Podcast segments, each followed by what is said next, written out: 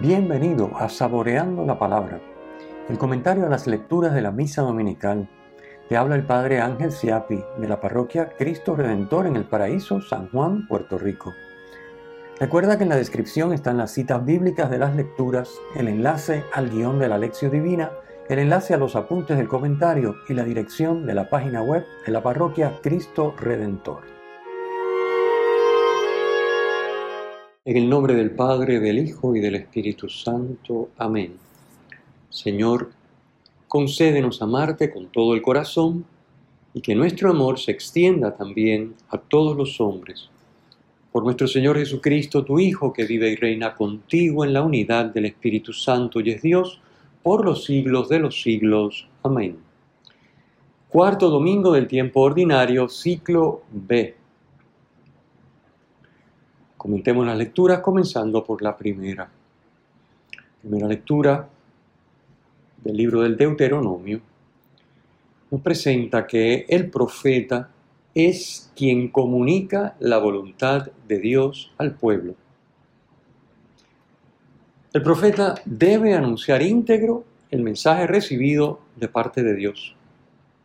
El pueblo debe escuchar y obedecer. Un profeta verdadero no habla por su cuenta ni se inventa su mensaje. Es Dios quien toma la iniciativa de elegir al profeta y de comunicarle su mensaje. Después de la manifestación de Dios en el Sinaí, como sabemos incluyó fuego, truenos, relámpagos, el pueblo no quería volver a vivir eso, pasar por eso, y le dice a Moisés que prefiere escuchar a Dios por medio de un profeta antes que oírlo directamente y experimentar estos signos. Así lo encontramos en el versículo 16 de la lectura de hoy. Dios accede y le comunica a Moisés, versículo 18, suscitaré un profeta de entre sus hermanos, como tú. Pondré mis palabras en su boca y les dirá todo lo que yo le mande. En los tiempos de Jesús, estas palabras se interpretaban como referidas al último y definitivo profeta, al Mesías, que anunciaría el tiempo final y la llegada del reino de Dios. En el Evangelio vemos que Jesús es mucho más que este profeta. Habla con autoridad, su palabra es eficaz y vence las fuerzas del mal. Segunda lectura. Los versículos que hoy leemos están comprendidos dentro de la sección de la carta en que San Pablo trata sobre el matrimonio y la virginidad, igual que el domingo pasado, y que son los versículos 1 al 40 del capítulo 7. Lo que hoy leemos en la continuación son los versículos que continúan después de los que leímos el domingo pasado. Tanto el matrimonio como la virginidad son un don de Dios, por medio del cual la persona se santifica y coopera a la santificación de los demás. San Pablo no está infravalorando el matrimonio, sino que indica que el celibato o la virginidad es igualmente una opción legítima para el cristiano opción que desde un punto de vista práctico permite mayor libertad para dedicarse por entero a los asuntos del Señor, como señalan los versículos 32 y 34.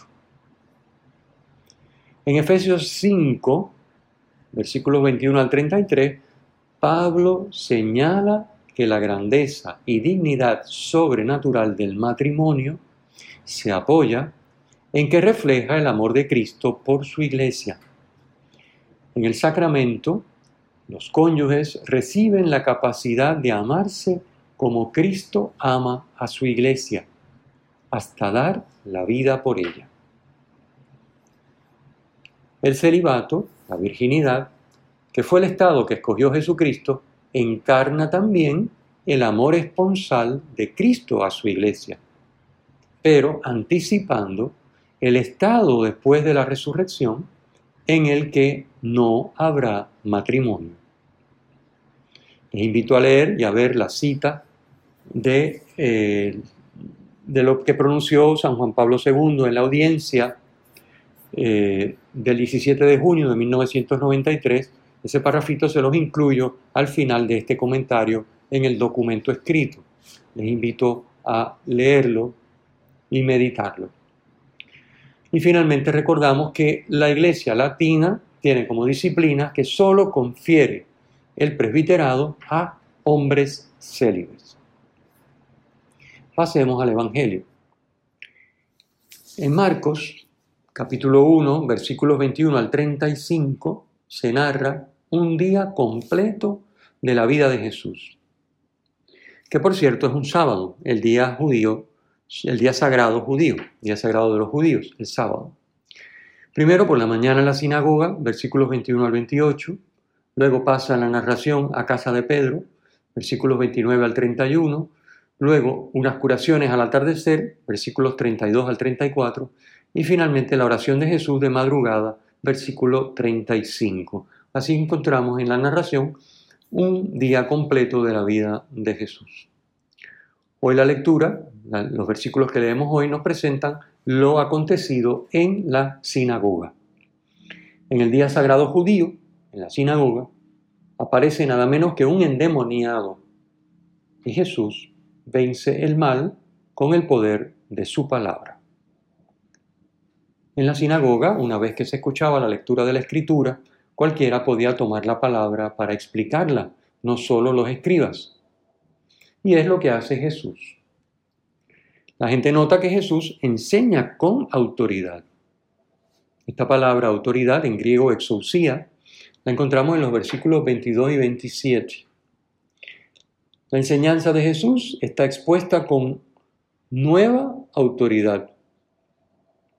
Versículo 27.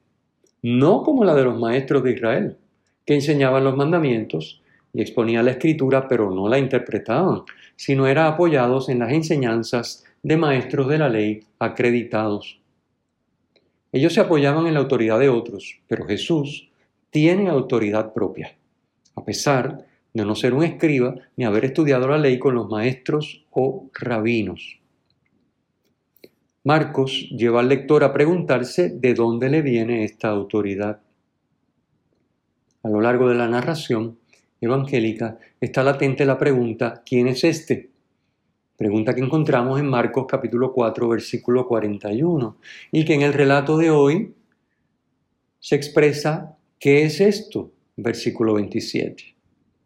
Esta pregunta será respondida por el centurión luego de la crucifixión Marcos 15, 39, en verdad este hombre era hijo de Dios. En el pasaje de hoy, también el espíritu inmundo confiesa directa y públicamente que Jesús es Dios, el santo de Dios, versículo 24. Jesús no rechaza este título, pero impone silencio, porque su mesianismo no se entenderá hasta después de su muerte y resurrección. La palabra de Jesús hace lo que dice y tiene poder sobre el mal en todas sus formas, físico, mental, espiritual, incluso el sobrehumano, el espíritu inmundo. Solo la palabra de Dios tiene este poder. Luego, Jesús es Dios. En el relato basta con una sola orden. Cállate y sal de él, versículo 25. Jesús demuestra con acciones que es el más fuerte, más fuerte de Satanás, más fuerte que Satanás, como explica el evangelista en Marcos capítulo 3, versículo 27. El Señor esté con ustedes y con tu espíritu. La bendición de Dios Todopoderoso, Padre, Hijo y Espíritu Santo, descienda sobre ustedes y les acompañe siempre. Amén. Si te ha gustado, usa el enlace para compartirlo con tus amigos.